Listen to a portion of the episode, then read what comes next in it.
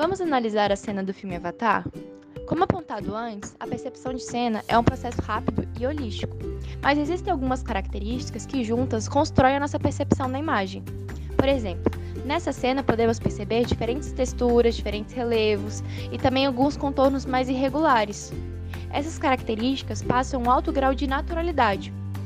Além disso, também é notável um alto grau de abertura, ou seja, podemos perceber que a cena ela é ampla.